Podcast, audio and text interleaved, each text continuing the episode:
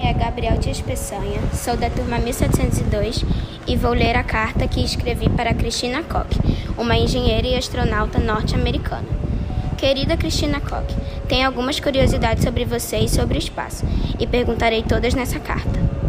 Por que você decidiu ser astronauta e se você gosta do seu emprego?